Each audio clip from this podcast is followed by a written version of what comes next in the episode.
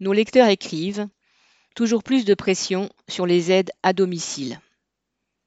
La pression ne cesse de s'accroître dans les structures de maintien à domicile des personnes âgées ou handicapées, comme celle pour laquelle je travaille en tant qu'aide à domicile.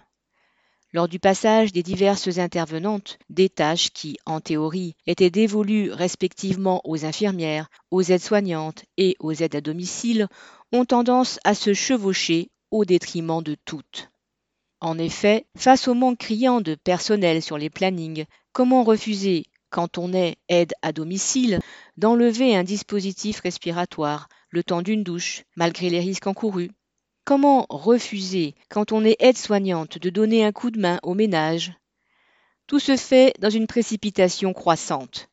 Les pouvoirs publics réduisent les heures allouées à chaque patient, mais il faut quand même assurer les mêmes tâches indispensables, faire les toilettes, préparer les repas, nettoyer, ranger, maintenir un contact humain. La bonne volonté et le dévouement au quotidien ça n'a rapporté jusqu'ici aux aides à domicile qu'une prime déjà engloutie par la hausse des prix, et aux aides-soignantes une promesse de passage en catégorie B qui mettra des années à se traduire sur la fiche de paye. Face au gouvernement et aux collectivités locales qui essayent de conjurer notre colère à coups d'expédients, c'est un salaire minimum de 2000 euros pour toutes et des embauches massives qu'il faudra imposer. Une lectrice.